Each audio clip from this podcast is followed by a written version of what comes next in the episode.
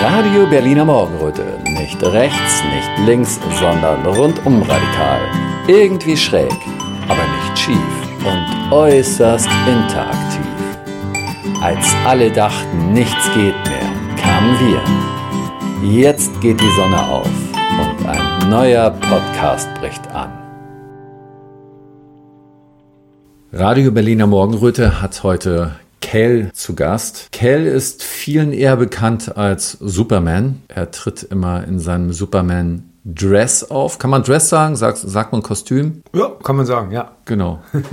Nur, äh, du hast gesagt, man darf nicht sagen Uniform. Genau. Also hallo erstmal an alle. Ja, also Uniform, habe ich gelesen, darf man bei Demonstrationen zum Beispiel nicht tragen. Mhm. Und Kostüm hat was von Karneval. Und ähm, das, was ich mache, ist Kunst. Mhm. Das ist, ich kostümiere mich nicht, ich versuche tatsächlich eine Rolle zu spielen, wenn ich dann vor Ort bin. Und genau aus dem Grund versuche ich das auch in Anführungszeichen bitte so ernst zu nehmen, also meine Rolle so gut wie möglich zu spielen. Und wenn ich in die Rolle reinschlüpfe, dann versuche ich tatsächlich die Person zu sein. Das heißt, äh, wenn ich oben auf der Bühne bin oder bei den Leuten unten, dann bin ich Superman. Mhm. Ähm, das ist einfach ein Hobby von mir. Ich, ich liebe Kunst, ich liebe es, ein bisschen zu Schauspielern. Und da gibt man mir wirklich die Möglichkeit, auch mal eine andere Person zu sein. Ich habe ja nicht nur Superman, ich habe ja auch noch Clark Kent. Mhm. Wer die Geschichte von Superman kennt, weiß, das ist sein alter Ego, wenn er normal ist. Mhm. Und die hat einen ganz anderen Charakter zum Beispiel. Also während Superman die Hoffnung bei Demonstrationen oder bei, egal wo, bei Auftritten halt gibt, ist es so, dass Clark Kent sehr, sehr journalistisch vorgeht Mhm. und da versucht, äh, die Menschen aufzuklären, was ja seine Aufgabe ist. Dann habe ich noch den Punisher. Punisher ist, also während Superman DC ist, Ja. ähm, das ist ein Verlag, beziehungsweise jetzt aufgekauft von Warner Brothers. Ja, die ja, meisten ja. Leute kennen das Ja. ja. von dem Film. Ist Marvel ähm, eher jetzt von Disney aufgekauft, Mhm. ist ein anderer Verlag gewesen. Und die haben andere Superhelden. Und einer, der ist Ü18, das ist halt Punisher, der Bestrafer. Und der Bestrafer ist halt jemand, der killt auch Bösewichte. Mhm. So, jetzt äh, will ich und werde natürlich nicht Menschen töten, das ist Mhm. absolut No-Go. Aber die Idee oder der Gag daran ist, ich brauchte etwas, was das Gegenteil ist von Superman, weil Superman ist das absolute Gute und der andere ist auch ein guter, aber der brauchte, der ist eher so ein bisschen, ja, so, so ein Anti-Held halt. Ja. Und genau damit spiele ich, wenn ich diese Charaktere habe. So war während der Corona-Maßnahmen als Beispiel der Punisher eher für die Maßnahmen und hat eher so ein bisschen die Ideen, die rausgegeben wurden, etwas übertrieben. Ah ja, ich verstehe. So, zum Beispiel ist er zu den Leuten hingegangen und hat gesagt, so, ich habe gehört, ihr seid alles Nazis. Na gut, Nazis. Und dann habe ich natürlich vorher geguckt, da hinten waren irgendwo ein paar Leute mit schwarzer Hautfarbe, also ich so Nazis und da hinten ein paar Schwarze. Na gut, Nazis, Schwarze und ein paar Juden da hinten. Nazis, Schwarze, Juden und Schwule und Hippies. Das macht doch gar keinen Sinn. Ja, ja, ja. So, also er hat das Ganze übertrieben und während er geredet hat, merkt er, dass der Blödsinn redet.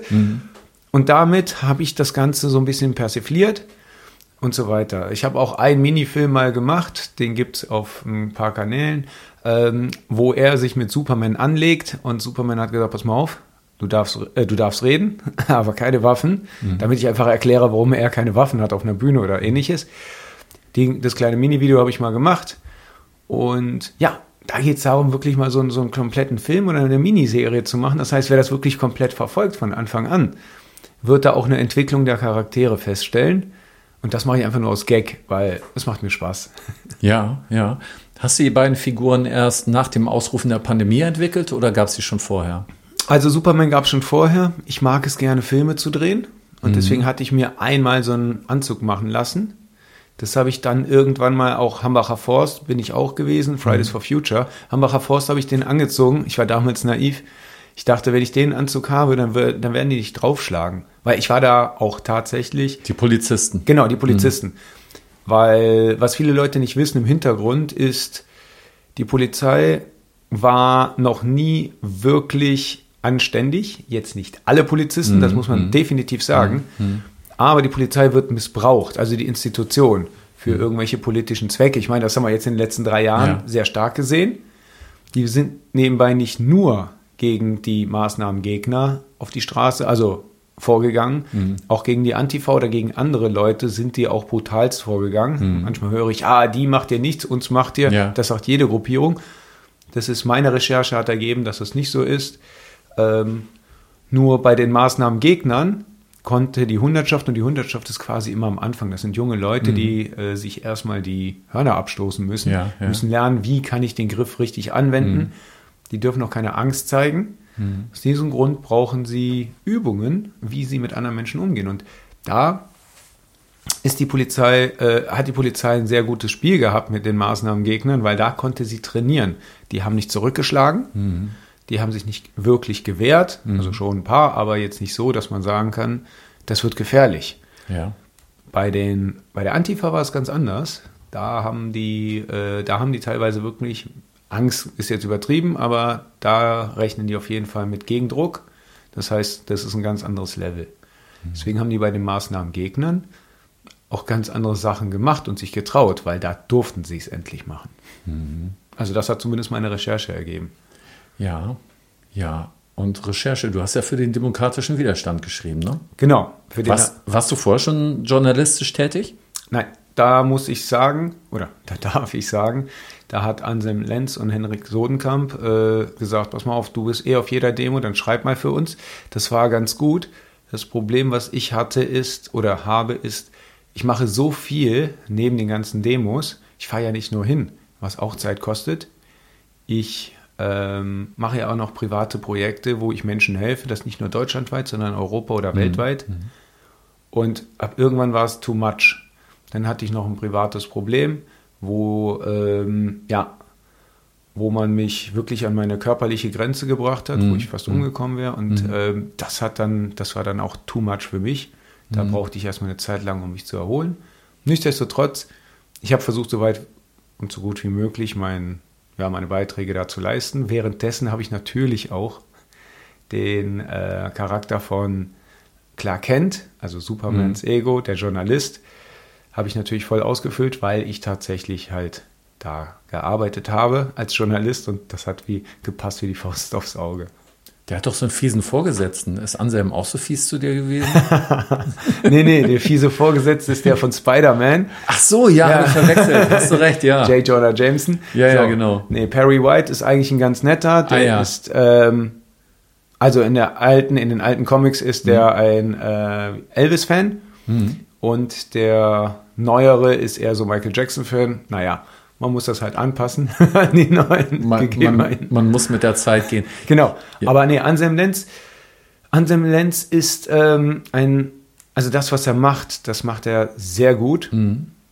Äh, es gibt natürlich ein paar Sachen, die negativ sind, die würde ich ungern äh, frei sagen. Nee, äh, aber da- darum jetzt insgesamt, nicht, ja. genau. Aber Ja. insgesamt ist er ein, also das, was er macht, und Ja. Das finde ich auch sehr gut. Mhm.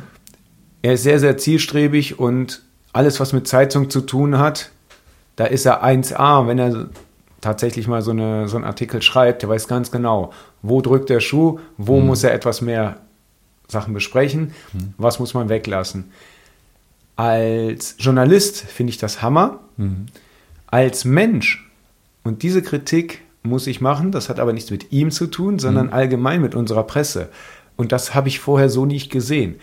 Jede Zeitung hat eine bestimmte Anzahl an Zeichen, deswegen finde ich diese Gender-Debatte momentan eher witzig oder auch kontraproduktiv, weil wenn man eine Zeitung schreibt, dann hat man bestimmte Zeichen, die man abdrucken kann. Jedes Zeichen, und man kämpft teilweise wirklich um jedes Zeichen, also jeden Buchstaben, den man schreibt, da kämpft man darum. Und wenn man das jetzt äh, künstlich in die Länge setzt, dann kann man weniger Informationen reinbringen. So, dadurch entsteht aber eine Sache, wo man sagt, okay, das heißt, es fallen wichtige Informationen teilweise weg. Habe ich jetzt also nur einen kleinen Teaser, den ich ganz am Anfang mache, mit 150 Zeichen, ne, Twitter-mäßig, ja, dann viel Spaß. Dann kann ich nicht erzählen, was passiert ist. Dann kann ich zwar sagen, okay, hallo, da ist eine geile Demo, aber viel mehr kann ich da nicht machen. Ja. Und das ist ein Problem, aber das hat was, wie gesagt, nicht mit dem demokratischen Widerstand oder mit anderen Zeitungen zu tun, sondern das ist alleine dem geschuldet, dass man alles einfach nicht aufsaugen kann. Auch mal ein interessantes, siehst du, ich wusste doch, Interviewen bildet, wieder was dazu gelernt. Du, mich würde mal interessieren, du hast ja jetzt schon gesagt, dass du schon vorher aktivistisch tätig warst in Hambacher Forst. Äh, Da gab es schon Fridays for Future.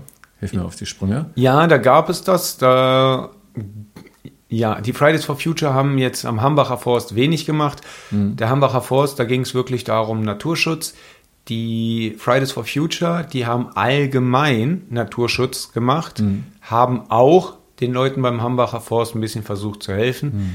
Allerdings reden wir von Fridays for Future tatsächlich zum größten Teil oder zumindest die ersten als Kinderaktivisten. Auch da war ich die Kinder, wo ich war, das war richtig cool.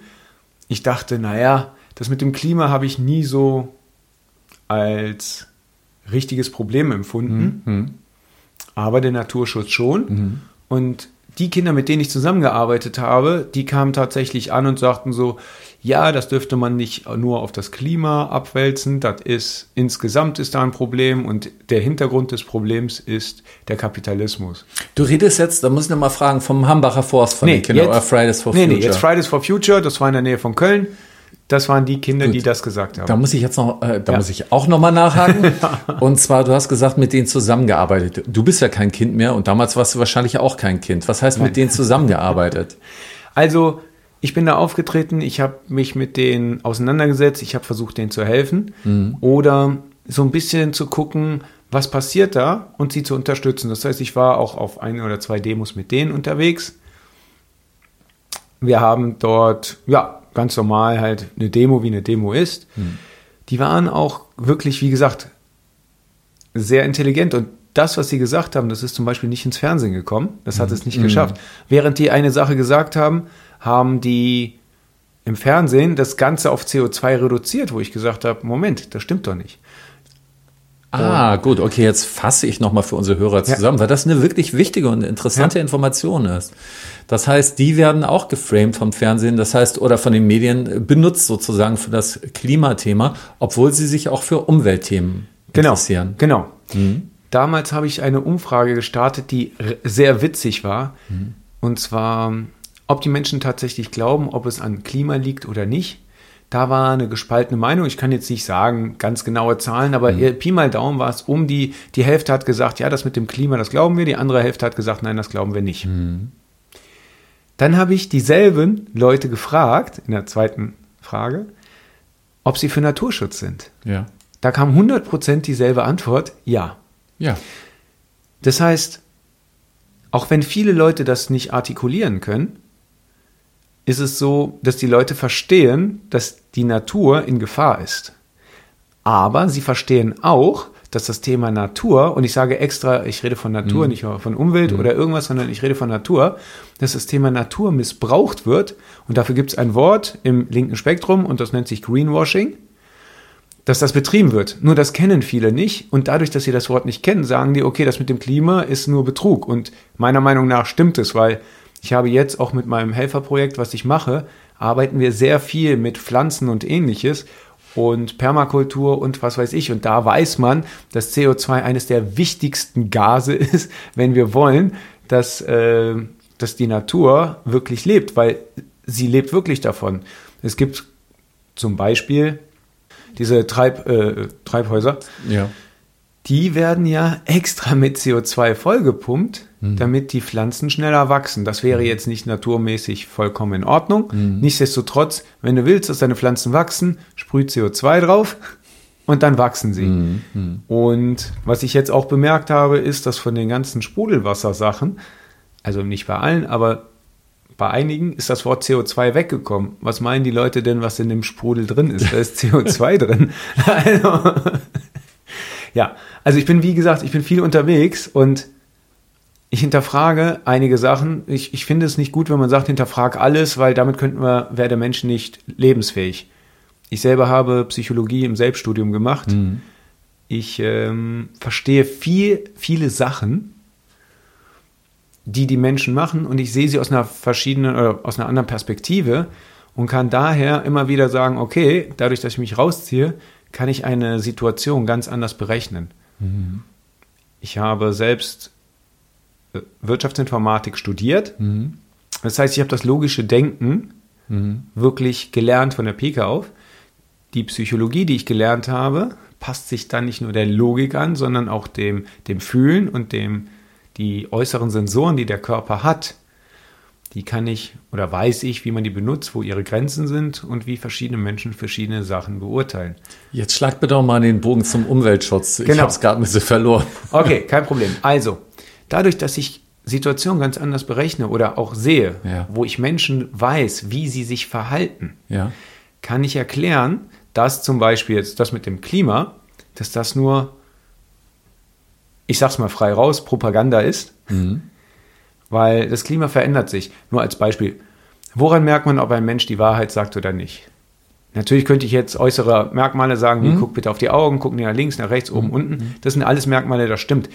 Aber es gibt eine Sache, die noch viel, viel ein besserer Indikator ist, und zwar Vorhersagen. Und das ist hundertprozentig. Wenn ich eine Vorhersage mache, wie wir haben den heißesten Sommer aller Zeiten seit Aufzeichnung und es regnet draußen fast nur, mhm. dann kann man sagen, okay, da brauche ich nicht deine Körper, ähm, ja, deine Körperbewegung äh, und Sprache, ja, irgendwie zu analysieren. Da gehe ich eher hin und sage, okay, das, was du sagst, stimmt nicht mit dem überein, was draußen ist. Dementsprechend ist das gelogen. Woran liegt das, dass die Leute lügen mit Klima und ähnliches? Mhm. Sie versuchen ein Bild zu zeichnen, ein Bild der Angst. Mhm. Wissen viele, aber was passiert, wenn man Angst hat? Dann bekommt man einen Tunnelblick. Und dieser Tunnelblick macht die Menschen dazu, dass sie nach einer Rettung suchen.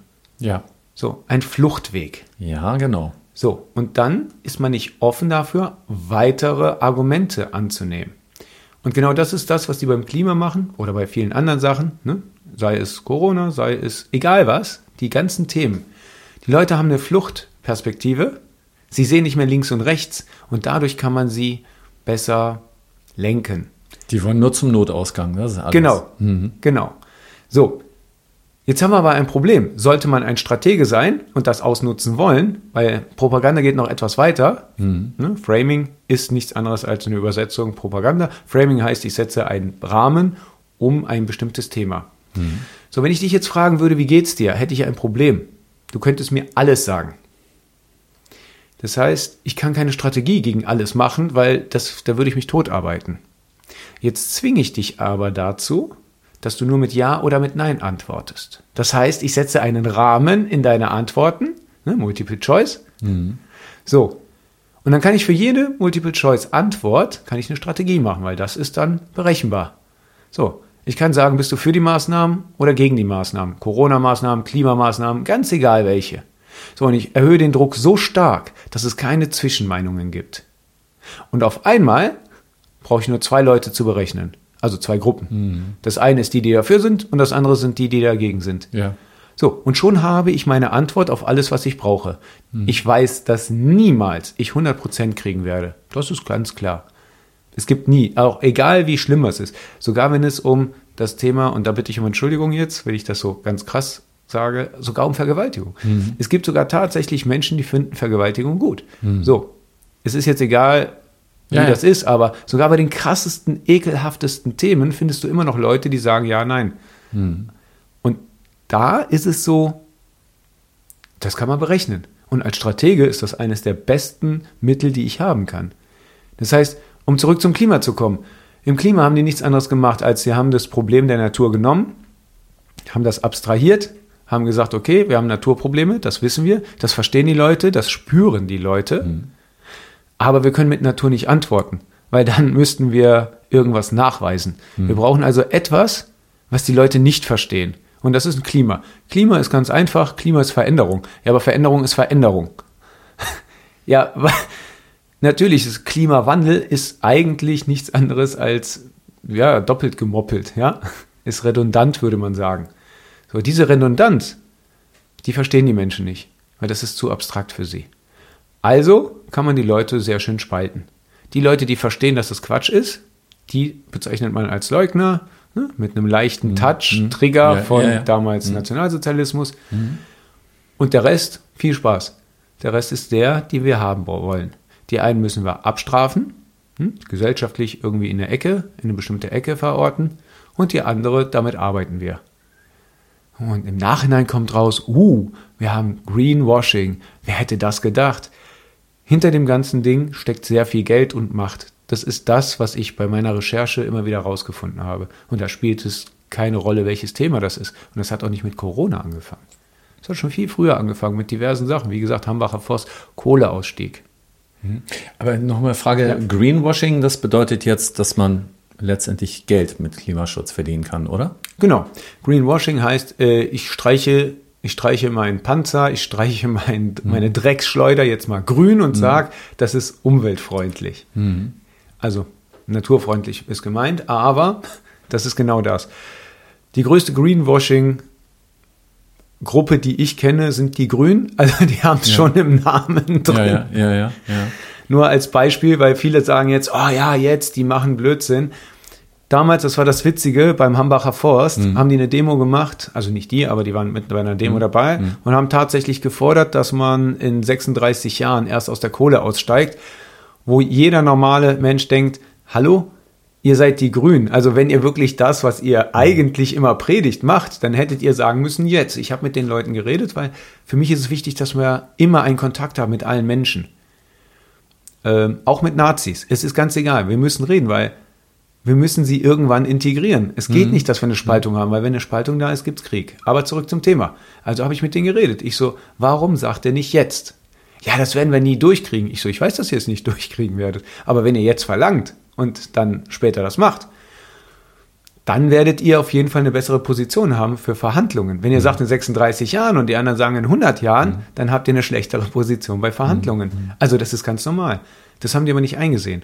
Und mir geht es auch jetzt nicht darum, eine Diskussion zu machen, ob wir in Kohle rein oder raus sollen. Das ist irrelevant. Mhm.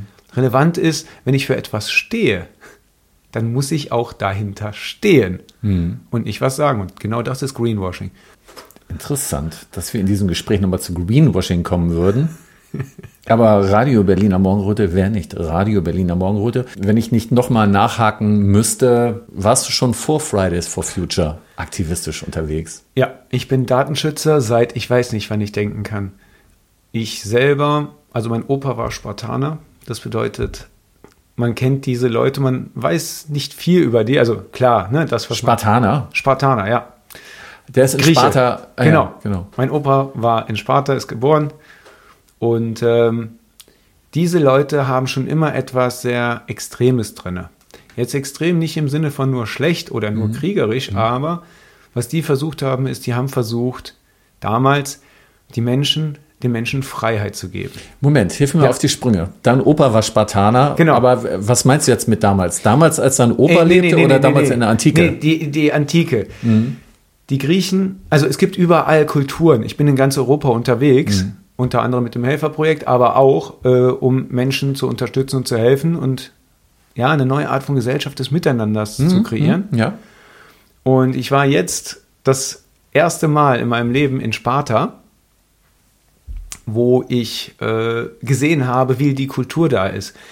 Und ich mag es nicht, ich mag Deutschland zum Beispiel gar nicht. Jetzt Deutschland nicht nur als Land, sondern auch, dass man sagt, ja, wir sind Deutsche, diese Patrioten, hm, ich verstehe hm, sie nicht. Hm, ich werde auch gleich erklären, warum. Ebenso aber auch die Griechen nicht und diverse andere Gruppierungen, weil innerhalb dieser Länder, dieser künstlichen Grenzen, die wir geschaffen haben, befinden sich sehr viele Kulturen, ja, ja. die komplett unterschiedlich sind. Ich sage immer, also in Deutschland kann man es ganz einfach sagen, versuch mal einen Münchner, einen Hamburger, einen Kölner und einen Berliner, also jetzt habe ich erstmal nur Nord, Norden, Süden, Westen, Osten zusammengetan die werden teilweise eine Sprache haben, wenn sie in ihrer in ihrem Dialekt sprechen, dass der andere sie nicht mehr versteht. Ja, und der Norddeutsche kommt nicht zu Wort. Also ich weiß das aus Erfahrung. Ich war einmal, als ich noch junger Norddeutscher war, in Köln. Ja. Und die, das war unglaublich, wie die drauf losgelabert haben. Genau. Und die haben mich dann gefragt, warum sagst du denn nie was? Ich sage, ich, ich warte die ganze Zeit auf die Pause hier. genau das ist das, also das ist eines der Probleme. Ja, ja. Aber es ist zum Beispiel die Kölner, die können mit dir super geil feiern und am nächsten ja. Morgen kennen die dich nicht. Ja. also jetzt, ich übertreibe, Schon aber. fast amerikanisch dann wieder, ja, ne? Genau. Dafür sind zum Beispiel die, Nord die im Norden etwas geschlossener. Mhm. Aber wenn die einen Freund haben, dann ist es auch eher, dass sie fest sind. Ja. Die Münchner oder die Leute in Bayern, die versuchen eh ihr eigenes Ding zu machen, die haben auch ein etwas höheres Niveau und und und. Also verschiedene Sachen. Jede Kultur ist anders und in Griechenland ist das auch so. Griechen gibt es eigentlich gar nicht. Das sind Hellenen und das Wort Hel Hellas oder ist eigentlich oder heißt übersetzt Ilios. Ilios sind die Besonnenen. Ja. Übersetzt könnte man auch die Illuminierten sagen, also die, die, die Erleuchteten. So, und das waren verschiedene Völker, die sich als zivilisiert damals bezeichnet haben. Und alles, was nicht so zivilisiert war, das waren die Barbaren. Das war zum Beispiel Alexander der Große, der hat versucht, die Besonnenen, also die Zivilisierten, mit den Barbaren zu mischen, so dass es eben keine Spaltung zwischen diesen Völkern gibt, sondern dass alle Völker miteinander was lernen, dass sie sich nicht auseinander dividieren lassen. Das kann man auch unterschiedlich sehen. Natürlich, Also vielleicht war er definitiv. auch ein Globalist und wollte die alle gleich machen und den Leuten ihre Identität rauben. Ja, das kann auch sein. Damals gab es aber nicht den WEF. Das, so, Trotzdem, vielleicht ist das Natürlich. Alexander der Große so eine Urform von WEF. Weil Ja. das, was du angesprochen hast, das ist ja im übertragenen Sinne auch so ein Thema heute immer wieder. Ne? Genau. Also äh, bedeutet äh, es Gleichmacherei oder bedeutet es gleiches Recht? Ja.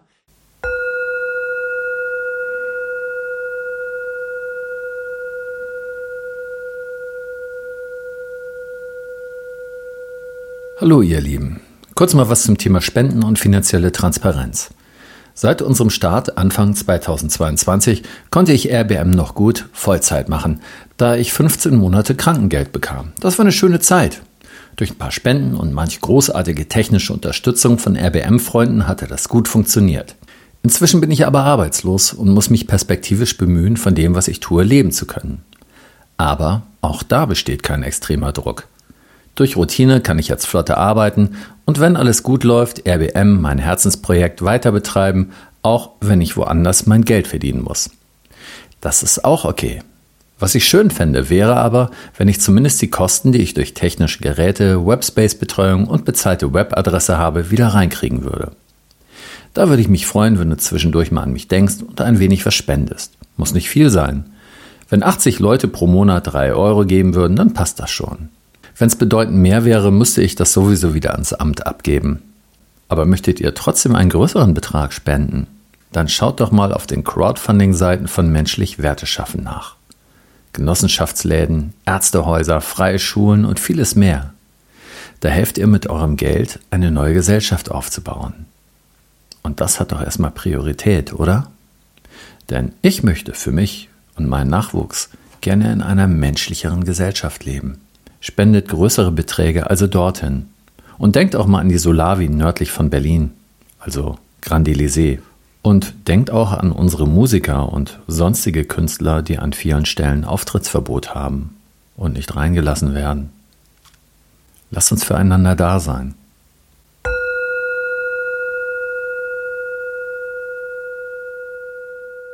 Und da kommen wir zu einem sehr, sehr schönen Thema, wo wir jetzt wirklich mehrere Sendungen oder Serien machen könnten. Machen wir aber nicht. Nee. das ist als Beispiel dasselbe Thema, genau dasselbe Thema ist Egoismus und Altruismus. Viele Leute wissen nicht, dass das Gegenteil von Egoismus Altruismus ist. Ich frage die Leute und über 90 Prozent kennen das Wort nicht mehr.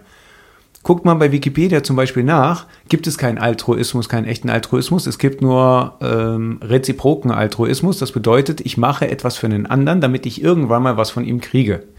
Das bedeutet, der Altruismus, diese Selbstaufgabe oder dieses Selbst, ja, für jemand anders was zu tun, das gibt es angeblich nicht. Das stimmt Ja. aber nicht. Ja. Das ist neu, äh, das ist Neusprech, ne?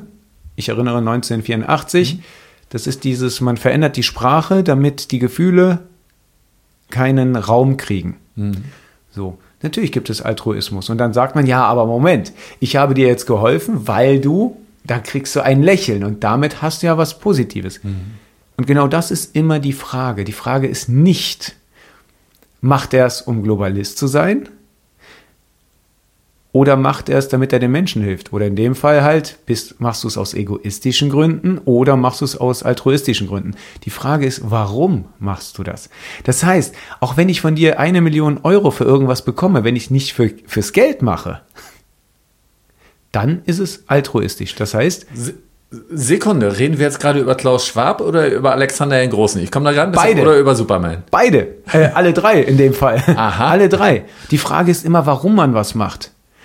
Man kann zum Beispiel globalistisch agieren, aber der Grund ist nicht, weil man versucht, wirklich alle, ja, die Macht zu ergreifen, sondern weil man wirklich versucht, Frieden zu schaffen.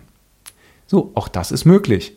Die Frage ist immer dessen, warum. Und in Griechenland herrscht die Methode, deswegen wird Alexander der Große dort sehr geehrt, weil er eben nicht globalistisch handeln, so haben die es gesagt, sondern weil er versucht hat, die Menschen zu vereinen. Das zeigt sich auch daran, wie man versucht hat, ihn mehrfach umzubringen, weil er gesagt hat, das Gold und alles, was da ist, die Struktur, die lassen wir da so, wie sie ist. Was wir aber rausholen müssen, ist der Unterschied. Er hat kein Geld genommen. Das fanden die seine Mitstreiter gar nicht gut. Die haben versucht, die Ländereien, die er er erobert hat, unter sich aufzuteilen. Deswegen haben die ihn versucht, mehrfach umzubringen. Da hat er sie gejagt und so weiter. Ähm, diese Sachen, diese Geschichten sind nicht ganz so schön, aber äh, da ging es viel um Mord. Das war damals halt normal. Heute sind wir hoffentlich ein bisschen weiter. Ähm, aber nichtsdestotrotz, er hat nicht versucht, die Ländereien an sich zu reißen, sondern er hat versucht, den Leuten Mehrwert zu geben und Freiheit zu geben. Und deswegen, meiner Meinung nach, war es eben nicht das. Die, die danach kamen, die haben das unter sich aufgeteilt, die haben wirklich alles ausgebeutet und deswegen ist das Ganze zerschlagen. Genau. Also so viel zur Antwort auf deine Kindheit. Kell, du erzählst mir gleich von Alexander den Großen hier. Ich habe das Gefühl, du willst irgendwas verbergen. Ich stelle dir mal irgendwelche Fragen über dich und du erzählst mir von Alexander den Großen und so. Okay. Nein, Nee. das ist ähm, das ist wirklich nur spaßig gemeint. Ja, ja, nee, nee, alles gut. Ähm, du weißt halt so viel und das sind halt Dinge, die, äh, die wollen raus. Natürlich. Das ist ganz offensichtlich. Ähm, mich hat's jetzt trotzdem auch mal interessiert. Du hast gesagt, dein Großvater war Spartaner. genau. Ähm, wo bist du aufgewachsen? Ich bin in der Nähe von Köln aufgewachsen. Da, ja, ich war schon immer etwas anders. Ich weiß nicht, ich sehe die Welt anders. Warum, weiß ich nicht. Ja, Sp- Sp- Spartaner in Köln. Und die Großmutter, wo kam die her? Die Großmutter, äh, geboren in Samos. Ja. Das ist eine Insel in Griechenland, kennen äh, viele. Aufgewachsen in Iraklio oder in äh, auf Kreta. Ja. Ähm, wobei mein Herz wirklich für Kreta steht. Also das Ja. ist eines der Inseln, wo ich sage, da fühle ich mich wirklich zu Hause. Ganz neu. Ich war, wie gesagt, jetzt das erste Mal in Sparta. Auch eine super schöne Gegend. Ja. Wenn man da ist, dann versteht man, warum die Leute so waren. Und dasselbe gilt auch für mich. Ich finde dort, obwohl ich da nicht aufgewachsen bin, viele ich sehr viele Parallelen, wie die Leute leben, wie ich die Welt sehe. Ha hast du da Verwandte? Ich habe in ganz Griechenland, also wirklich verstreut Verwandte. Ja. Ja. Ähm, nur, naja, der Kontakt zu denen ist nicht ganz so gut, weil, naja, da herrschen so. In Griechenland wurde sehr, sehr viel zerstört, gerade seit 2008. Die Menschen dort versuchen zu überleben. Sie sind sehr, sehr geldaffin. Wenn jetzt einer kommt, wie ich mit meinem Helferprojekt, wo ich nicht gerade für Geld stehe, Ja. dann wird das von denen nicht mehr verstanden. Vor 2008 war es so, die waren wirklich herzlich, die sind immer noch herzlich, nur man merkt den Druck, sie müssen Geld verdienen, ansonsten überleben sie nicht. Sie zerstören ihre komplette Gegend, alles und sie verstehen nicht, dass sie sich damit schaden. Sie glauben, dass das die Rettung ist. Und wenn dann jemand kommt, der neue Ideen hat, der sagt, okay, wir brauchen kein Geld, dann wird das nicht so akzeptiert. Dann kam auch noch die Corona-Spaltung. Die Griechen haben, sind ganz anders damit umgegangen als die Deutschen. Und trotzdem merkt man, dass da eine Spaltung ist in den Menschen. Und diese Spaltung hast du selber direkt bemerkt oder zu spüren bekommen, als du Kontakt mit deinen Verwandten in Griechenland, äh, also im hellenischen Raum hattest? Ja, also alleine, ich habe meinen Cousin besucht in äh, Griechenland, wirklich ein sehr feiner Kerl, der würde sein, ja, sein Leben dafür geben, dass es anderen Menschen gut geht. Ja. Er verdient aber auch ganz gut. Er ist, äh, Räder ist er nicht, aber er hat einige Schiffe, die er kommandiert. Und auch er hat mir versucht zu helfen, zu unterstützen. Das Problem, was da ist, ist, er hat sich spritzen lassen. Er ist vollkommen einer Meinung mit der Regierung. In Griechenland war die Regierung aber auch, ich sag mal, ein paar, paar Stufen härter als hier in Deutschland. Da musste man in Großstädten zum Beispiel, wenn man da einkaufen gehen wollte, musste man äh, eine SMS schicken oder äh, irgend so, so, so ein Formular unterschreiben, an den Bürgermeister schicken, dass der die Erlaubnis gibt, dass man einkaufen geht. Dann hat man einen Zeitslot bekommen, musste mit Ausweis an einen bestimmten Supermarkt gehen, da einkaufen und dann sofort wieder zurück. So. Weißt du, über welchen Zeitraum das lief? Das, das war, das war am Anfang, am mhm. Anfang der, äh, mhm. der ersten Lockdowns, da mhm. haben die das gemacht. Mhm. In den Dörfern war das nicht ganz so. Soweit ich das mitbekommen habe, sind in Deutschland zum Beispiel von den Polizisten her drei Leute umgebracht worden, mhm. die gegen die Maßnahmen waren. Mhm. In Griechenland waren es 14. Mhm. Da wurden sie zum Beispiel auch auf Bergen verprügelt und irgendwo liegen lassen, mhm. weil da ist kein Mensch. So. Ah ja, okay, okay, okay. Und, ja. ja. und das deckt sich so ein bisschen mit dem, was ich über Kriege zum Beispiel recherchiert habe, ja. wie es da abgeht, ja. weil dort, ähm, wenn der Mensch etwas erlebt, was grausam ist, dann kann er das nicht verarbeiten. Und das, was er nicht verarbeiten kann, das gibt er dann anderen Leuten weiter. Ja. So, das ist also keine Böswilligkeit von den Polizisten oder ähnliches, aber diese, diesen Druck, irgendwann dreht man durch. Deswegen vergewaltigen zum Beispiel die Militärleute Zivilisten auch. Ne? Das hat man zum Beispiel gesehen im Irakkrieg, wo Amerikaner es gemacht haben. Julian Assange hat mhm. das ja offengelegt, deswegen sitzt er ja jetzt im Gefängnis wo er, ja, Unschuldige im Gefängnis, eigentlich mhm. Superhelden im Gefängnis. Mhm. Darüber könnte man oder müsste man viel mehr diskutieren, aber egal. Jedenfalls, das ist das, was da ist. Und genau das ist in Griechenland auch passiert. Und das haben die, Griechenland, äh, die Griechen äh, oder die Hellenen gespürt. Sag mal, sind deine Eltern eigentlich beide Griechen? Ja. Ja? ja. Und die sind irgendwann nach Köln, irgendwann nach Köln gezogen, weit vor deiner Geburt? Ja, es geht. Äh, meine Mutter stammt aus, ach Gott, ich weiß nicht, wie die Region heißt. Nee, meine Mutter war etwas weiter weg. Die haben sich irgendwann in Deutschland kennengelernt mhm. und mhm. dann sind sie zusammengezogen, dann sind sie nach Köln gezogen. Mhm. Mein Vater war von Anfang an dort, meine Mutter ist dann nachgezogen. Ja, ja. Was haben die denn gemacht? Was, warst du immer gut versorgt oder? Ähm, ja. ja, ja. Äh, da, ja. Da kommen wir vielleicht zum nächsten Thema und das ist Krieg. Ja. Der Zweite Weltkrieg hat die prozentual gesehen, laut den Griechen, hat die meisten Opfer gebracht in Griechenland. Mhm. Zehn Prozent der Griechen mhm. oder der Hellenen sind gestorben wegen dem Zweiten Weltkrieg. Mhm. Also prozentual gesehen. Wie gesagt, Griechenland ist kein großes Land. Und zwar die meisten sind hungermäßig gestorben. Ja. So, was ich da für Geschichten gehört habe, können, kann ich gerne erzählen, wenn du magst. Ansonsten halte ich es kurz. Ja, Diese ein Beispiel. Also ein Beispiel, die Deutschen haben die Griechen äh, gesammelt, mhm. haben sie in Käfige gesteckt und angezündet, damit sie nachts Laternen haben an der Straße, damit die, die Straße beleuchtet ist. So, das sind Grausamkeiten, die man hat den, die, die Banken ausgeräumt. Ich rede nicht von 2008, sondern ich rede tatsächlich Zweiter Weltkrieg. Sind reingegangen, haben das Geld rausgenommen. Damit hatten die Griechen kein Geld, konnten also nicht handeln. Und ja, die haben das Essen komplett weggenommen und bei den Deutschen war das oberste, also eine Direktive, wenn man einen Deutschen tötet, töten wir 20 Griechen. Mhm. Dabei spielt es mhm. keine Rolle, ob es Frauen, Kinder sind oder Zivilisten allgemein oder Soldaten.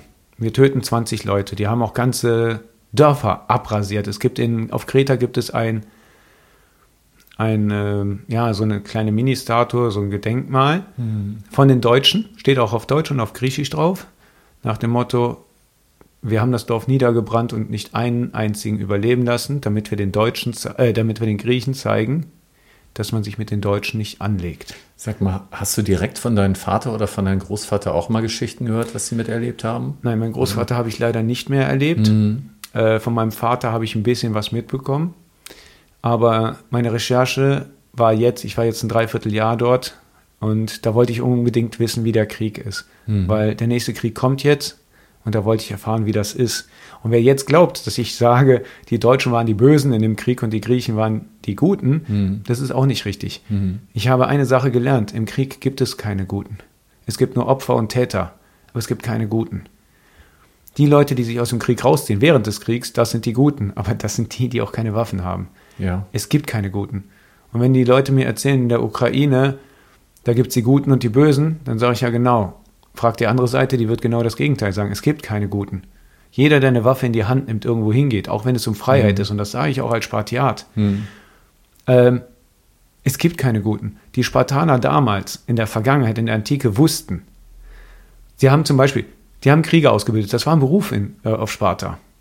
Aber diese Krieger wussten, wie man tanzt, wie man singt, wie man Poesie macht, weil für sie war es wichtig, dass sie verstehen, warum man lebt. Das waren keine Söldner, das waren keine Leute, die getötet haben. Die sind für, Fri äh, für wirklich Frieden oder und für Freiheit sind die auf die Straße gegangen. Und sie wollten nicht töten. Was sie gemacht haben, war wirklich in unseren Augen sehr grausam. Aber in der damaligen Zeit konntest du nicht überleben, wenn du es nicht gemacht hast. Zumindest so hat man mir das erzählt.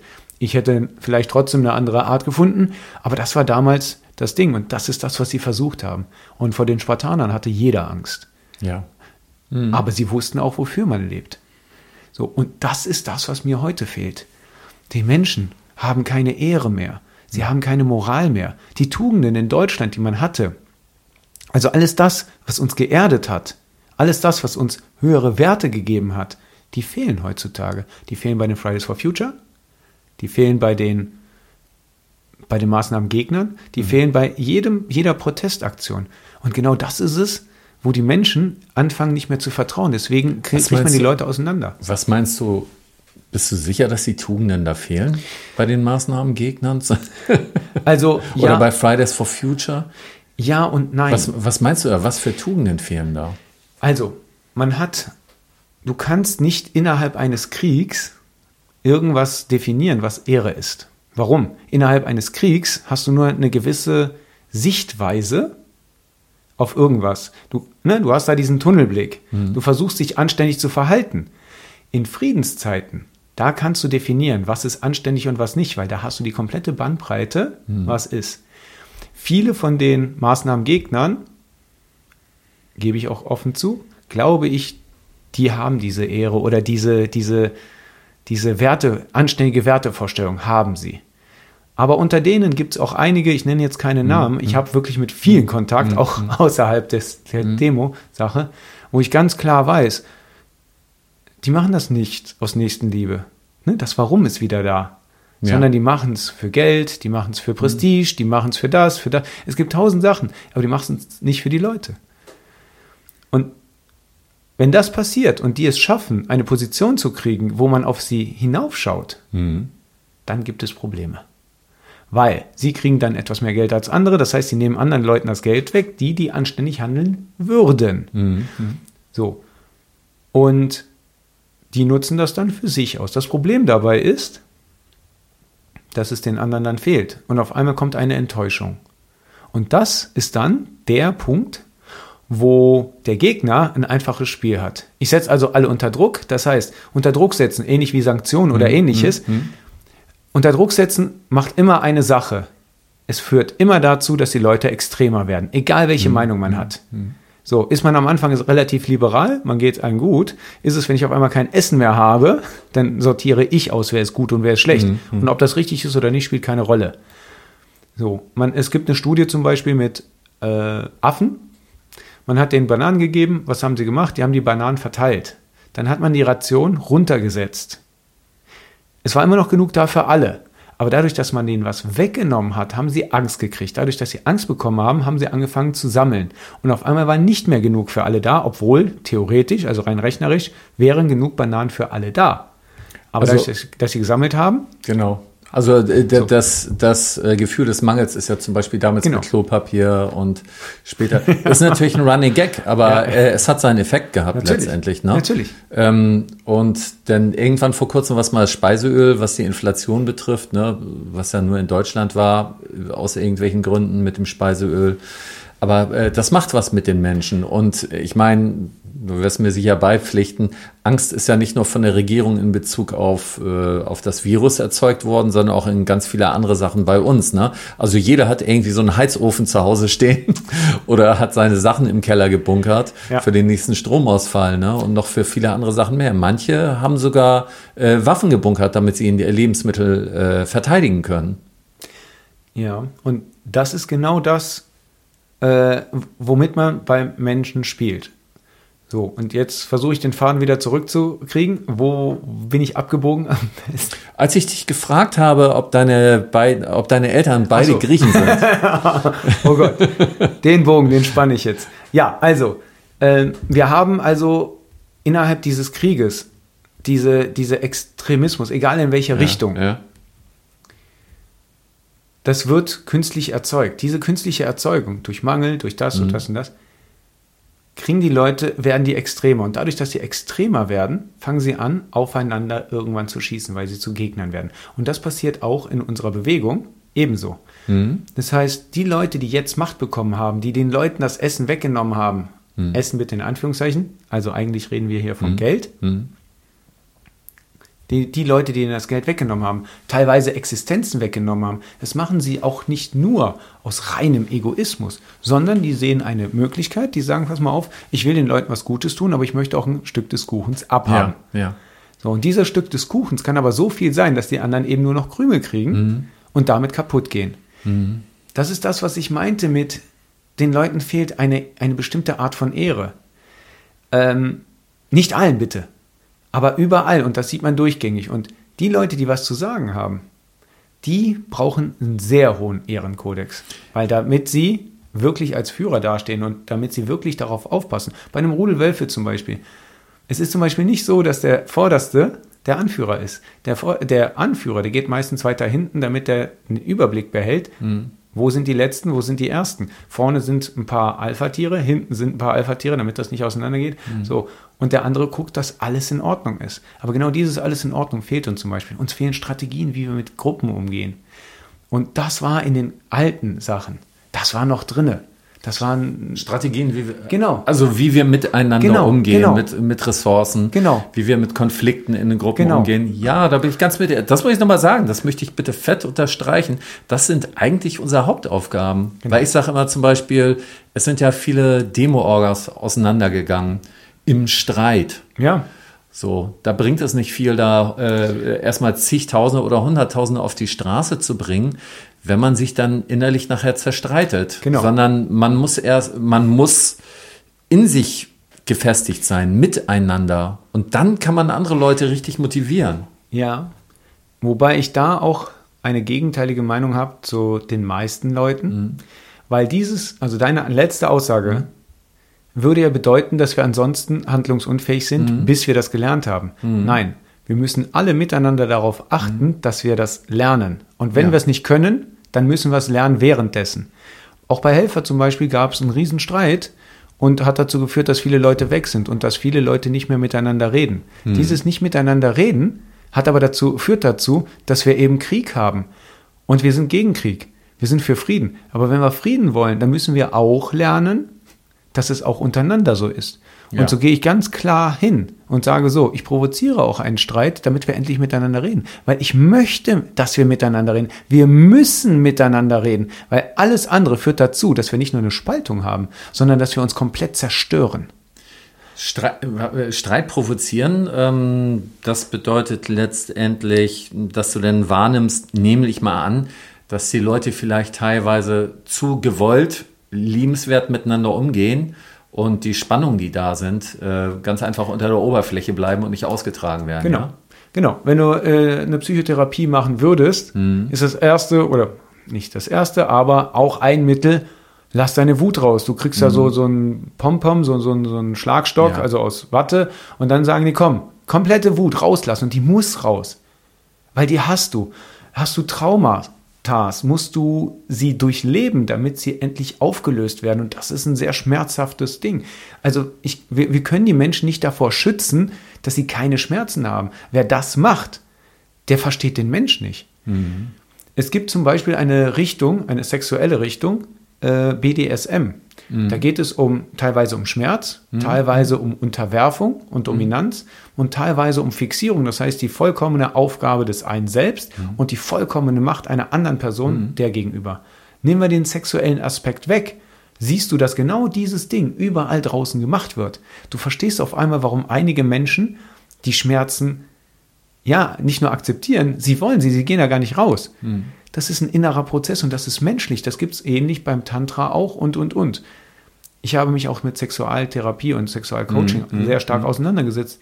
Und für mich ist die, äh, gerade der Sex ein sehr schönes Mittel, wie du den Menschen in, in seiner Form besser sehen kannst, weil in dem Business, da hat der Mensch gelernt, Masken aufzuziehen. Und ich rede hier nicht von der Ja, ja, Alltagsmaske, sondern genau, Mhm, psychologisch gesehen. Im Business, in, in Freundschaften, durch die ganze Rhetorik, die wir haben, verstecken wir unsere Gefühle und unsere, äh, ja, unsere Authentizität. Beim Sex ist das nicht so. Da haben wir es nicht gelernt, das zu verstecken. Klar, es gibt äh, vorgetäuschte Orgasmen oder ähnliches, aber das ist ein anderes Thema. Das ist wirklich ein kleiner Bereich von dem anderen, was der Mensch tatsächlich ist. Da merkst du, ob jemand egoistisch ist oder eher miteinander. Da merkst du sehr schön verschiedene Sachen, dass man sich nicht traut, dass man unterwürfig ist oder nicht, weil man das da nicht versteckt.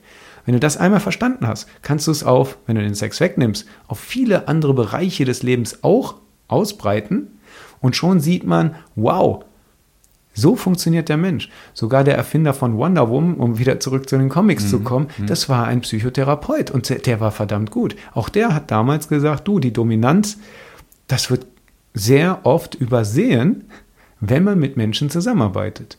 Und man akzeptiert die Menschen auch nicht, sondern man versucht ein Idealbild immer hinterherzulaufen.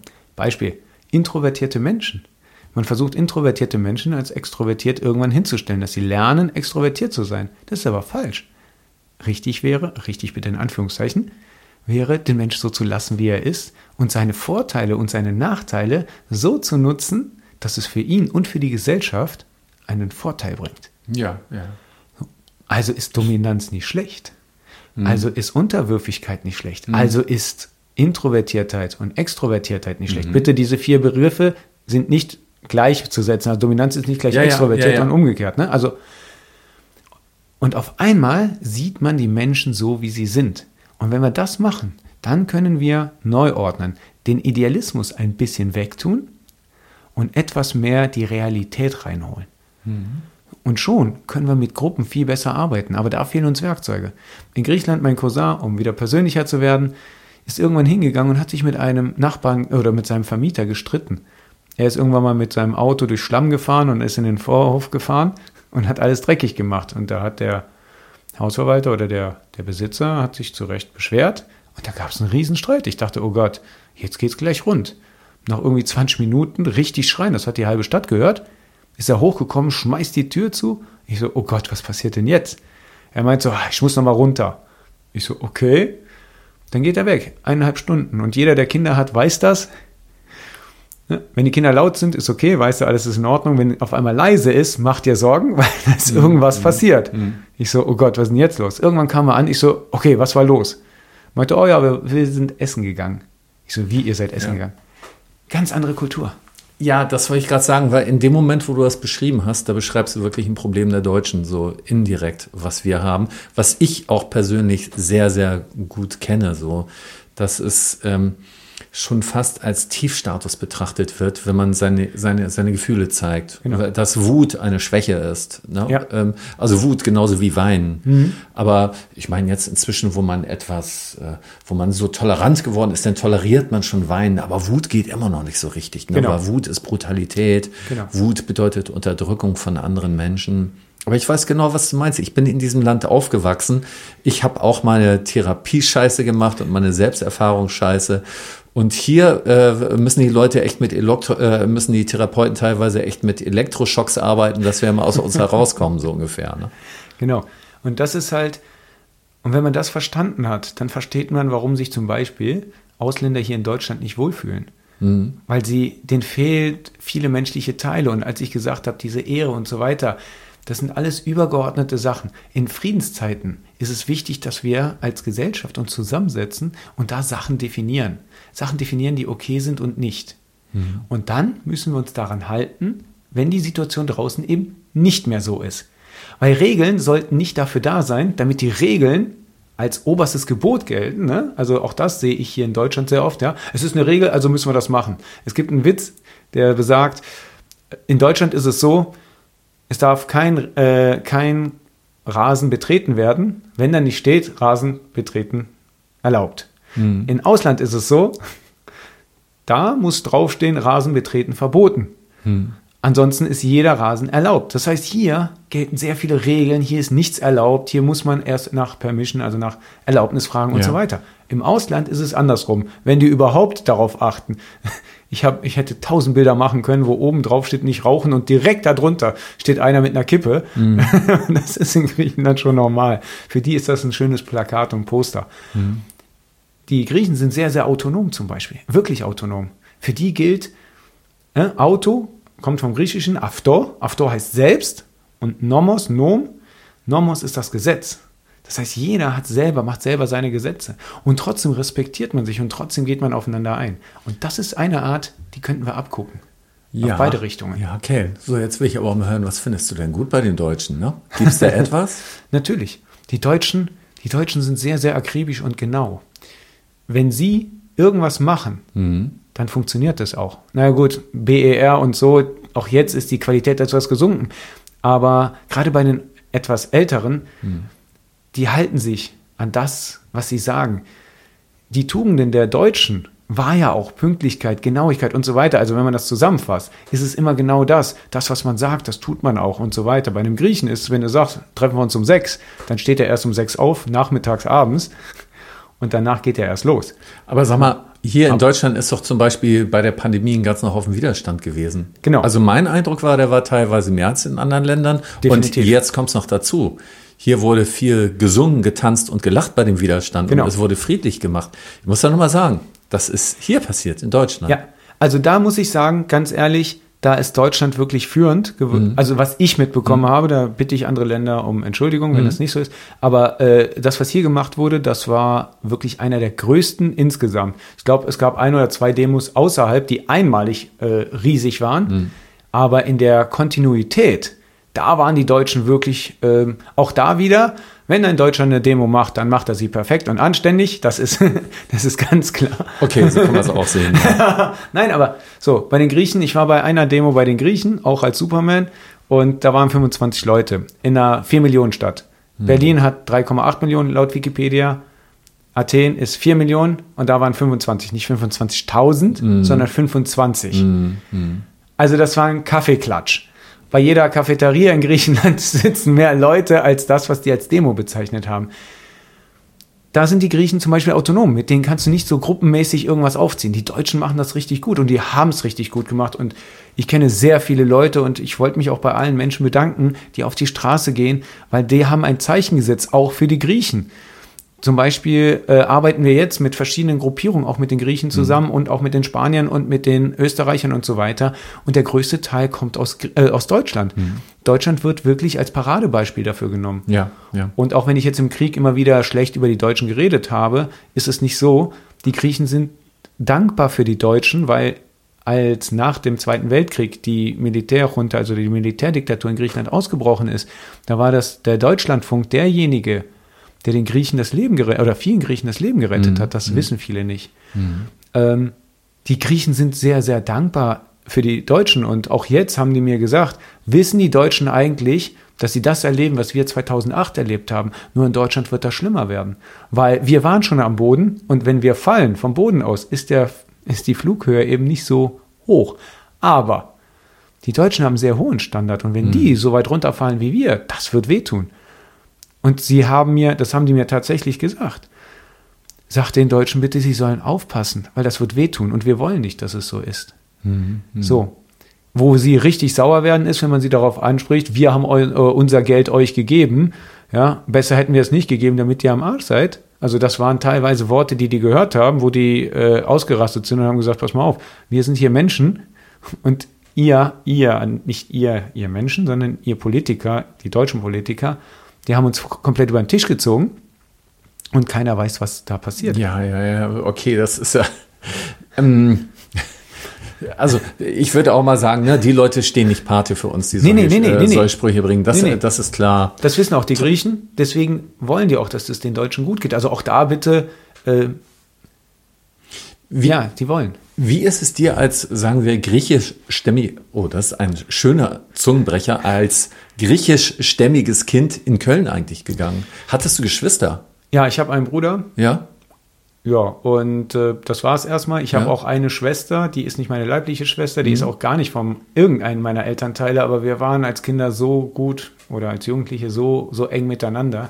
Ich sehe sie wirklich als meine Familie an. Habt ihr da in Köln eher Innenstadt gewohnt oder am Stadtrand? Konntet ihr auch mal Nee, raus? es war etwas spielen, außerhalb. toben? Es ist etwas Ja? außerhalb von Köln, ist ein Vorort vor Köln. Ja. Ist auch nicht ländlich, äh, ist ländlich, äh, ist auch nicht klein, allerdings, ja, ist quasi Parkplatz von Köln, haben wir immer gesagt. Ja, okay. Daher, ja, Köln kennt man halt besser. Und ähm, konntet ihr ein bisschen in der Natur spielen, so draußen? Ja. Was hast du denn da so für Erinnerungen? Hattest du da schon mal Superman gespielt?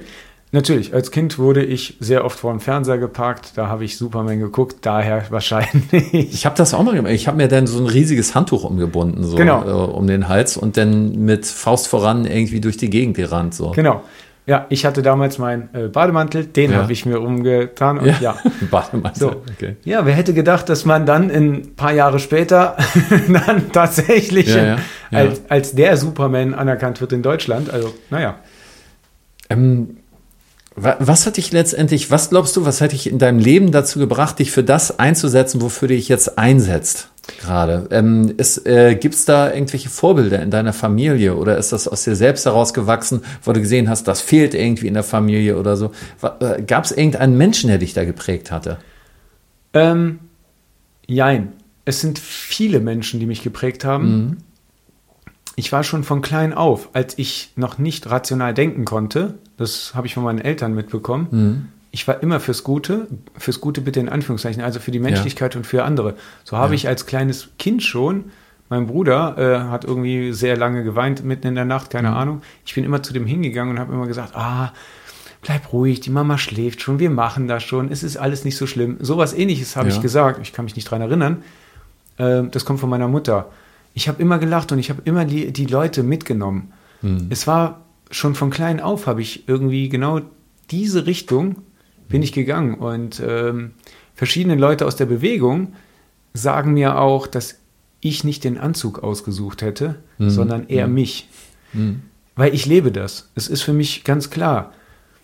Auch wenn ich im Anzug bin, ich kenne auch viele andere Leute, die was machen, nur wenn ich dran vorbeigehe, ich kann zum Beispiel an keinem Kind vorbeigehen, ohne das zu grüßen. Nicht politisch, einfach aus Herzlichkeit. Ja, ja, ja. Ähm, wenn es Leuten schlecht geht, bin ich der Erste, der im Anzug versucht, da reinzugreifen. Auch wenn ich damit nichts zu tun habe. Auch bei meinen Gegnern habe ich keine Scheu davor, denen zu helfen. Hm, Ja, ja, ja, ja. Ähm, und ähm, hat sich das, war es auch in der Schule sichtbar? Es war, es war überall, es ist durchgängig. Also hast du anderen, Ja, gibt es da bestimmte Beispiele, hast du anderen Schulbrot? Wie, wie haben deine Lehrer dich gesehen? Weißt du noch, hast du da in, in der Hinsicht mal Rückmeldungen gekriegt von den Lehrern, von den Lehrern, dass die dich zum Beispiel gelobt haben, wie man so schön sagt, für das Nee. Verhalten oder so? Eigentlich wurde ich genau das Gegenteil. Ich wurde Mhm. von allen relativ fertig gemacht, weil ich ein Außenseiter bin. Gerade Jugendliche, es war uncool, immer wieder das Richtige zu tun. Zum Beispiel, ich, Mhm. ich trinke keinen Alkohol. Habe ich nie gemacht. Nie. Einige Leute denken, ich bin ein trockener Alkoholiker, weil Mhm. ich nichts trinke. Nein, ich habe noch nie getrunken. So, aber wenn du als Jugendlicher nicht trinkst, gehörst du nicht dazu. Mhm. Drogen. Die haben gekifft, die haben keine Ahnung, andere Sachen gemacht, Uhu geschnüffelt, keine Ahnung. Habe ich nie mitgemacht. Nie. Man hat es mir mehrfach angeboten. Ich so, nein. Und dann haben die gesagt, ja, dann wundere dich nicht, Das- wenn du alleine bist. das war schon mal irgendwie, das war einfach so in dir. Ja, es war die ganze Zeit. Ja. Ich habe auch nie irgendwie das Bedürfnis gehabt, irgendwas zu machen. Also Dasselbe da, geht da, auch. Also ähm, da tritt aber das zutage, was man mal so über die Spartaner gehört hat, glaube ich. das spartanische Leben. Wer weiß. Zum Beispiel habe ich 23 Jahre lang bin ich hingegangen als Weihnachtsmann in Kinderkrankenhäuser, Seniorenheime Ja. Und habe da den Weihnachtsmann gemimt. Mhm. Und mir war es immer wichtig, dass niemand weiß, dass ich es bin. Das heißt, es, Mhm. es wusste keiner. Wir haben so viel getan für andere Menschen, aber ich habe es nie gemacht, damit ich mein Ego oder so raushole, sondern einfach, weil es den Menschen so schlecht ging. Mhm. So, ich habe, egal wo, auch bei Migranten, ich habe da, als ich gehört habe, was da ist, ich habe sofort geholfen. So, und da zum Beispiel, da kann ich auch, Migranten werden ja hier gehasst. So, und ich verstehe es. Nein, nein, nein, nein, nein, nein, nein, nein, nein, Nein, nein. Stopp mal, nicht, nicht so, nicht so generell. Also nicht hier Ich in meiner Wohnung. Nein, nein. Du hast auf meine Wohnung gezeigt. Das seht ihr nicht. Ich hab's ich. Er hat keine Beweise. nur Spaß. Nein, nein, nur Spaß. Nein, aber es ist gewollt. Es ist gewollt. Beispielsweise, Migranten kriegen 1500 Euro, das ist das, was sie offiziell im Fernsehen gesagt haben. Ich habe mit den Leuten geredet, ich habe gesagt, ihr wisst gar nicht, wie viel ihr verdient. Hat er gesagt, doch, weil ich habe ja mit denen gearbeitet. Und ich so, okay, wieso? Hier ist eine Abrechnung. Sie kriegen jeden Monat eine Abrechnung, Sie wissen ganz genau, was Sie kriegen. Sie wissen aber auch, wofür das Geld drauf geht. Der Niedriglohnsektor kriegt weniger als 1500. Deswegen empören die sich. Das heißt, da wird angefangen zu zündeln. Zwei Gruppen gegeneinander. Wie gesagt, ne? Framing, zwei Leute. Was passiert da im Hintergrund? Wenn du siehst, was die an Abgaben haben, an Miete, an Krankenkasse, an tausend verschiedene Abgaben, dann haben die unter 400 Euro. 410 Euro war mindestens, was die Menschen bekommen können, damit sie leben können. Das ist das, was man herausgefunden hat und das war der Hartz-IV-Satz. Unter dem Hartz-IV-Satz waren nochmal die Sozial, äh, die Rentner und die Sozialaufstocker. Und die Migranten. Das heißt, die Migranten haben eigentlich weniger gekriegt. Die Frage, die sich mir als Wirtschaftsinformatiker dann stellt, ist, wohin geht denn das Geld? Und da ich das von den Griechen her wusste, wie man die abgezockt hat, ohne dass die Deutschen wissen, was da abgezockt wurde, ist es so, dass der Rest an die reichen Deutschen, Ausländer, keine Ahnung, Leute, die halt Wohnungen haben und ähnliches, die das vermieten. Dass da also gezündelt wird zwischen zwei Gruppen, das ist ganz klar, weil die Regierung hätte einfach nur sagen müssen, ja, die kriegen 1500 Euro, aber im Endeffekt netto kriegen sie 380 Euro oder keine Ahnung. Und das ist das, was, wovon sie leben müssen. Davon müssen sie auch noch Schulsachen kaufen. Das wurde nicht gesagt. Sie dürfen auch nicht umziehen. Ja. So, das heißt, die Geheimverträge, die mit den Mietern gemacht wurden, die sind ja geleakt worden und man weiß ganz genau, du hättest dir also ein Riesengebäude kaufen können, also nicht mit deinem Geld, sondern mit Schulden, die du bei der Bank hast, ein Riesengebäude. Das würde saniert werden, das würde aufgebaut werden, du würdest für zehn Jahre lang die Mieten komplett kriegen, egal ob da dr jemand drin wohnt oder nicht, plus eine Sanierung nach den zehn Jahren. Meistens ist das Haus dann schon abbezahlt. Das heißt, nach zehn Jahren hast du ein Haus geschenkt gekriegt. Das ist genau das, was passiert ist. Das heißt, die Leute, die hier wohnen, haben einen riesen Plus gehabt. Die Migranten nicht, die wurden nur ausgenutzt. Das zweite ist, und da habe ich jetzt den Kayvan äh, Sulaf, äh, den, den ehemaligen Ken Jebsen. Ich bitte um Entschuldigung, ich habe manchmal Probleme mit Namen. Ähm, den hat man in eine Sendung eingeladen, wo er gerade über Migranten reden sollte. Und da ging es darum, dass Migranten halt sehr viel äh, Kriminalität machen und ähnliches. Und das stimmt. Jetzt mache ich aber mit meinem Helferprojekt das Ganze so, dass wir mit Leuten kostenlos leben. Und da sind auch unter anderem auch Migranten mit dabei. Und da wissen wir, dass diese Migranten zum Beispiel abgeschoben werden. Das heißt, jeder, der anständig ist von den Migranten, der wird abgeschoben. Und als wir gefragt haben, das kann doch nicht sein, in seinem Land ist Krieg, sagen die ja, aber nicht an seinem Ort, wo er ist. Und dann sage ich, äh, jetzt fangt ihr mal an, uns zu verarschen. Also entweder ist da Krieg oder ist es kein Krieg. Der Krieg bleibt ja nicht an einer Stelle. Ja. Der bewegt sich ja mal hin und Ja, her. ja. Was soll denn das? Nein, das ist egal. Wer hat denn das gesagt? Der, der, der, der Staat, die Stadt, die, Also die, mit denen, die Leute, mit genau. denen hast du Kontakt aufgenommen. ich nicht, das waren die Leute dann vor Ort Mhm. und die haben es mir weitergegeben. Weil wir, wir brauchen, weil brauchen nicht, aber wir haben mit denen zusammengearbeitet. Mhm. Wir wachsen zusammen als Familie und da ist es wichtig, dass man, ja, dass man mit den Leuten, mit denen man zusammenwächst und die anständig arbeiten, ähm, äh, da geht's, wir, wir haben sie nicht auf Arbeit reduziert, also jetzt nicht falsch verstehen, Mhm. aber jetzt ging es wirklich nur um, wir haben mit denen anständig gearbeitet, die haben geholfen in Krankenhäusern und ähnliche. Die wurden nach Hause geschickt. Mhm. So, und die, die Scheiße bauen, die bleiben dann hier. Und dann sage ich, okay, jetzt stimmt was nicht. Und wenn zum Beispiel ein Richter in Weimar sagt, bei den Corona-Maßnahmen, das ist so und so und das ist gegen die Politik. Aber wenn ein Richter das macht und der dann Polizeibesuch kriegt um 4 Uhr morgens, weil er falsche Urteile spricht, also in Ehrenaugen falsche Urteile, dann wissen wir, wie man mit Richtern umgeht, die nicht anständig umgehen. Wenn also ein weiterer Richter eine Vergewaltigung von einer 16-Jährigen, was in Deutschland passiert ist, in Österreich, in Griechenland, werden Leute erschossen, wenn da ein Richter sagt, naja, gut, das kann man mal drüber wegsehen, er wusste ja nicht, wie es ist, oder er war zu jung oder irgendwas, oder das macht er ja nur im besoffenen Zustand, das kann man ja nicht so werten, dann müsste die Politik genau in derselben Situation genauso handeln und sagen, okay, jetzt kriegst du Besuch von der Polizei, Ja, ja. weil deine Urteile sind anscheinend nicht so korrekt. Jetzt werden einige Juristen sagen, Moment, das ist ein Riesenunterschied, was passiert ist. Im abstrahierten Zustand ist es kein Unterschied. Ja. Entweder macht man ein Fehlurteil und man kriegt Besuch von der Polizei oder man sagt, der Richterurteil gilt und es ist alles in Ordnung. Dann muss es aber bei allen so sein. Das ist So. ein krasser Vergleich. Ja, aber das ist wirklich. Ja, ja, das ja, ist das, ja, so. interessant. Mhm. Das heißt, die Statistik der kriminellen Migranten ist natürlich höher als die, prozentual gesehen, Mhm. bitte nicht in der absoluten, als die der Inländer. Natürlich, wenn ich die anständigen Migranten, die es überall gibt, nach Hause schicke und nur die da lasse, die Blödsinn machen, dann darf man sich nicht wundern, wenn die Statistiken vollkommen außer Rand und Band sind. Und du gehst davon aus, dass es Methode hat und zur Spaltung beiträgt, wenn man das, dass sie das extra so machen oder woran mag das liegen? Es muss so sein, es gibt keine andere, also ich habe versucht, verschiedene Arten zu verstehen, warum das gemacht wird. Mir kann keiner erzählen, dass Rassismus ein Grund dafür ist, weil Rassismus fängt, und das weiß ich als Grieche, da hattest du mich auch persönlich gefragt, wie hast du dich gefühlt? Ich habe Rassismus erlebt. Ja. Ich habe mal ein paar äh, Erdbeeren versucht zu kaufen und da war eine schimmelig. Es kann mal passieren. So, der Verkäufer hat mich schon ganz komisch angeguckt, weil ich sehe halt nicht ganz deutsch aus. Dann habe ich gesagt, oh, Entschuldigung, hier ist eine, ich nehme mal eine andere. Nee, hier, nimm dein Geld, wirft mir das Geld entgegen und sagt, nee, ich- dir verkaufe ich nichts. Ich weiß, dass es juristisch falsch ist. Ich hätte gegen den vorgehen können. Habe ich nicht gemacht.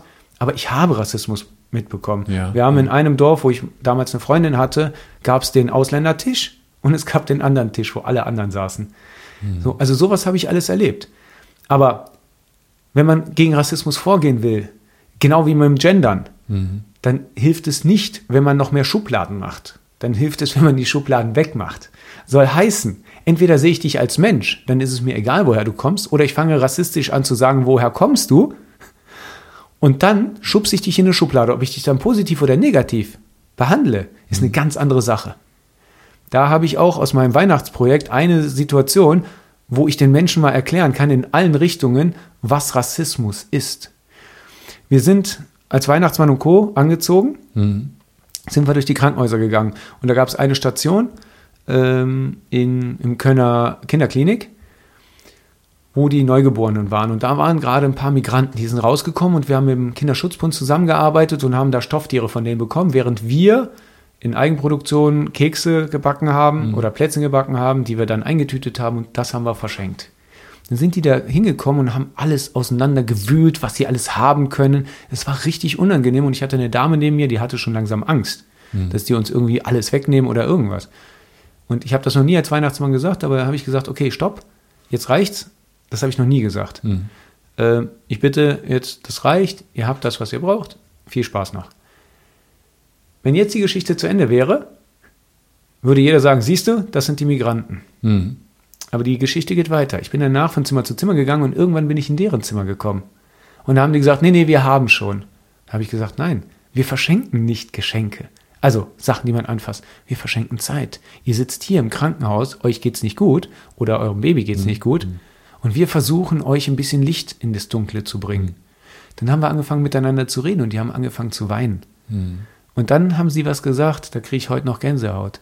Die haben gesagt, seitdem wir geflohen sind, wurden wir niemals als Menschen gesehen. Von den einen wurden wir mit Müll beschenkt oder Sachen, die wir brauchten, aber keiner hat uns gefragt, was wir wollen. Und die, von den anderen wurden wir angegriffen. Aber niemand hat uns wirklich gefragt, was wir wollen. Und das ist eine Sache, egal ob positiv oder negativ, das ist eine Sache, wir müssen wieder zurück zur Menschlichkeit. Also wenn man Rassismus bekämpfen will, dann geht das nicht darüber, dass wir neue Schubladen aufmachen, Ja. sondern wir müssen den Mensch als Mensch sehen und integrieren. Wenn man sie abschiebt in irgendwelche Container, dann darf man sich nicht wundern, wenn die irgendwann mal anfangen durchzudrehen. Wenn man denen keinen Job gibt, keine Beschäftigung, dann darf man sich nicht wundern, wenn die Leute ausrasten. Die sind absolut traumatisiert. Eigentlich müsste man sie in Pflegestationen geben, wo man mit denen tatsächlich redet. Und wenn man immer wieder sagt, ja, die Männer kommen hierhin, ja, die Männer wissen aber auch, dass wenn sie auf das Boot steigen, dass sie zu 50 Prozent da ankommen und zu 50 Prozent tot sind. Das muss einem klar sein. Die hauen da nicht ab, weil sie wollen. Die Leute, die abhauen, weil sie wollen, die kommen mit ihren eigenen Jets hier hin und die registrieren wir nicht. Und darüber redet keiner. Und wenn man sagt, das sind nur Wirtschaftsflüchtlinge, das kann ich als Grieche sagen. Die Selbstmordrate in Griechenland ist so krass gestiegen seit 2008. Natürlich hauen die ab und die Griechen sind genauso abgehauen, weil wenn du nicht mehr leben kannst von dem, was du hast, dann ist das ein Krieg. Und nur weil wir keine Waffen sehen, heißt das nicht, dass da kein Krieg herrscht. Wir nehmen den Leuten alles weg und schicken unseren Müll dahin. Die Deutschen haben, bitte Entschuldigung, wenn ich jetzt die Deutschen sage, die reichen äh, Großkonzerne, die Deutschland ansässig sind, zum Beispiel Lidl, ähm, Aldi oder Hofer und, und, und, Müller, der ganze Dings, Kleideradetsch, auch hier Deichmann und Co., die sind im Ausland vertreten. Und das sind teilweise die günstigsten Läden im Ausland. Das bedeutet, die Leute gehen bei Deutschen in Anführungszeichen einkaufen. Das heißt, die Deutschen kriegen das Geld und die eigenen Leute schaffen es kaum, dort Geld zu machen. Ja. Ja. In einer Wirtschaft, die so zusammenhängt, ich bin gegen Geld. Nicht, dass man das Mhm. äh, falsch versteht. Also auch bitte jetzt nicht, ich bin nicht für die digitale Währung, ich bin komplett, dass man das Geld abschaffen sollte, damit der Mensch oder die Natur endlich im Vordergrund ist. Aber zurück zum Thema. Wenn man denen aber das Geld wegnimmt, ich habe das studiert, wenn man denen das Geld wegnimmt, dann darf man sich nicht wundern, wenn sie nicht genug Bruttoinlandsprodukt herstellen können für sich, weil das Geld geht nach außen. Und wenn das Geld nach außen geht, dann sind die natürlich ärmer. Das heißt, wir haben sie am Haken. Den Leuten geht's schlecht und dann sagen die Deutschen, ja, uns geht's auch schlecht. Richtig, weil ihr genauso ausgebeutet werdet von den Großkonzernen wie alle anderen auch. Aber wer immer wieder dasselbe macht und ein anderes Ergebnis erwartet, das ist die Definition von Irrsinn laut Einstein. Ja. Das heißt, die Griechen sind sauer auf, in Anführungszeichen in dem Fall, auf die Großkonzerne. Sie haben aber das Bild der Deutschen, weil das einfacher ist. Die Leute, die hier sind, haben das Bild gegen die Ausländer, weil sie nicht verstehen, dass die Ausländer nicht das Problem sind. So, und es muss, es muss, anders kann ich es nicht erklären. Wenn man einen Krieg machen will, macht es keinen Sinn, dass der Typ oder der Mann, die Frau, wer auch immer, dass der satt ist, Familie hat, liebt, seine ausländischen Freunde besucht und dass alles in Ordnung ist. Das geht nicht. Also müssen wir was machen. Wir müssen den Leuten erstmal Angst einjagen. Das ist das Erste. Das Zweite ist, wir müssen Abstand halten, ne? 1,50 Meter. So, wir müssen den Leuten das Essen wegnehmen. Wie kriegen wir das Essen weg? Energiepreise anheben, obwohl sogar die Mainstream, also die öffentlich-rechtlichen, ganz klar gesagt haben, es gibt keinen Grund für den Anstieg der Energiepreise. Den gibt's nicht. So, aber man nimmt ihnen dadurch das Geld weg. Wenn man das Geld weggenommen hat, dann wird einem ungemütlich. Wenn man dann auch noch Ausländer reinbringt ins Land und sie als Gegner ansieht, weil sie böse sind, weil sie morden, weil sie vergewaltigen, dann steigt der Hass. Und auf einmal sagt man, naja gut, ihr kriegt Geld, wenn ihr in den Krieg zieht, oder ihr seid die Tollen, wenn ihr in den Krieg zieht, und ihr müsst sowieso nur Leute platt machen, die sowieso böse sind. Und auf einmal kann man einen Krieg etablieren. Sogar in einer Gesellschaft, die absolut friedlich ist. Und wenn man sich das ganz genau anguckt, das haben sie immer gemacht. Das haben sie schon immer gemacht. Ich habe über 400 Jahre lang habe ich recherchiert. Es gibt immer Pandemie und Krieg. Pest und Cholera, dann gab es eine zweite Sache, die habe ich vergessen. Dann ist äh, die spanische Grippe und dann ist jetzt Corona. Und immer wieder Erster Weltkrieg davor oder danach, 30-jähriger Krieg und so weiter. Mach die Leute extrem, mach sie arm, teil sie, lass sie gegeneinander kämpfen. Wir haben ja jetzt schon ganz schön viel Stoff und ich finde, ich muss ja, ich muss mich nochmal bedanken äh, für die. Also ich habe heute wieder sehr viel dazugelernt, auch sehr viele Standpunkte, die du gerade gesagt hast, über, auch zum Thema Einwanderung, die ich, die ich sehr, sehr wichtig finde. Ähm, gibt es jetzt nochmal abschließend irgendetwas, was dir nochmal besonders wichtig ist, jetzt mitzuteilen? Ja. Ich versuche es auch relativ kurz zu halten, für meine Verhältnisse. Ja, Wir haben eine Gesellschaft geschaffen, die unmenschlich ist. Sei es von den Gesetzen, ja, niemand kennt alle Gesetze auswendig, niemand. Vom Verstehen ganz ab. Noch nicht mal absolut Top-Anwälte, das haben die mir ganz klar gesagt. Wir haben ein Geldsystem, was Raubbau an unserer Natur, an den Menschen, an den Tieren, an allem dran geht. Wir objektivieren alles wegen dem Geld, weil wir nur nach Geld ja, handeln. Wir müssen anfangen, das Ganze zu ändern. In Superman hat diese, diese zwei oder drei Sachen dazu geführt, dass sein Planet quasi explodiert ist und dass er keine Heimat mehr hat. Ja. Ich versuche wieder einen Anfang zu knüpfen. ja, ja, ja, ja. So, da gab es entweder die irren Wissenschaftler, die nicht anerkennen wollten, was Mhm. tatsächlich ist, und der wissenschaftliche Konsens war, nee, unsere Welt wird überleben. Ja, Und das hat dafür, dazu geführt, dass die ganzen Kryptonier im Comic gestorben sind. ja. Das zweite ist, sie hatten einen Krieg. Einen Krieg, der dazu geführt hat, dass der ganze Planet explodiert. Und die dritte, also es, es verändert sich immer im Comic. Und das dritte war, dass sie Raubbau betrieben haben am eigenen, äh, an der eigenen Welt. Und zwar so sehr, dass der innere Kern komplett durcheinander gekommen ist und dadurch das Ganze explodiert ist. Aber dadurch ist eine ganze Zivilisation oder eine ganze, ganze, ja, äh, ganze Rasse oder ganze, ja, ein ganzer Planet, an, eine ganze Bevölkerung ist komplett weg explodiert. Nur deswegen. Superman wurde dann auf die Erde geschickt, nicht damit er auf die Erde schickt als Retter. Es gibt einige Sachen, die das so sagen. Aber Superman wurde auf die Erde geschickt, weil er eigentlich nur überleben sollte. Ja. Sie wollten, das war eine Maßnahme, die Eltern durften nicht fliegen. Das Mhm. hatten die Wissenschaftler da oder die, der Staat beschlossen. Keiner durfte den Planeten verlassen. Deswegen haben die das illegal, das Kind weggeschickt. Das heißt, er hat eine zweite Chance bekommen, eine Welt zu machen, die die, die, die Bevölkerung auf diesem Planeten dazu bringt, dass sie überleben können. Mhm. Und er hat übermenschliche, er hat gottähnliche Kräfte. Und er soll als Licht erscheinen. Also es gibt einen Spruch, ein Zitat. Ähm, die Menschen haben das Potenzial, gut zu sein. Ihnen fehlt nur das Licht, das ihnen den Weg weist. Mhm. Mhm. Ja. So. Und Superman ist genau das Ding. Sein Symbol auf der Brust ist das Zeichen der Hoffnung. Die Schreiber davon haben damals den Kuckucksklan auseinandergenommen und den Menschen auf, ähm, aufgeklärt, wie das passiert, damit die, Leute, äh, damit die Leute aufhören, dem Rassismus hinterherzulaufen oder in die Falle zu tappen. Das heißt, Superman ist, ist als ein Licht hier hingeschickt worden. Die Ideen, die ganzen Geschichten basieren darauf, dass man ein Ideal hat, was absolut perfekt ist, damit es den Menschen zeigt, so könnte es funktionieren. Bitte nicht, so muss es. Die ganzen Kämpfe sind einfach nur äh, ja, Blendwerk. Die Idee davon ist eigentlich, was passiert, wenn ein gottähnliches Wesen hier wäre und alles könnte, wie würde es handeln? Es würde nach Gesetz handeln, es würde nach Anstand handeln und trotzdem würde es immer das Gute bevorzugen. Nicht das Geld, sondern die Menschen, die Lebewesen und so weiter. Und was macht er? Er, obwohl gottähnliche Kräfte, schafft es nicht alleine. Also baut er sich eine Gruppe auf. Die Gerechtigkeitsliga, so heißt die Gruppe. Das ist eine Superheldengruppe, die alle miteinander und zusammenarbeiten. Das heißt, sogar gottähnliche Kräfte versteht, dass er nicht alleine agieren kann. Was möchte ich also zum Abschluss sagen? Lasst uns zusammen solche Gruppen von Helden machen. Lasst uns zusammen miteinander arbeiten, dass wir eine neue Art von Welt schaffen. Nicht eine, Wahl, äh, nicht eine Welt, die auf Gesetze basiert, die wir nicht verstehen und die zu viel sind, die wir nicht einhalten können, auch wenn wir wollen. Lasst uns eine Welt schaffen, in der wir wieder Menschlichkeit als oberste Priorität haben. Als zweite die Natur und unsere Umwelt. Um Umwelt diesmal wirklich Natur, Tiere, Menschen, alles das, was um uns herum ist. Lasst uns die Kreisläufe verstehen und sie nutzen für uns und mit uns. Lasst uns also alle zusammenhalten. Denn Frieden schaffen wir nur, wenn wir alle zusammenhalten. Aus diesem Grund lasst uns alle zusammenhalten und Frieden schaffen und lasst es uns in Liebe tun. Denn das ist für mich alternativlos. Der Rest können wir darüber reden, wie wir es machen. Herzlichen Dank, Kerl. Ich wünsche dir noch eine schöne Reise.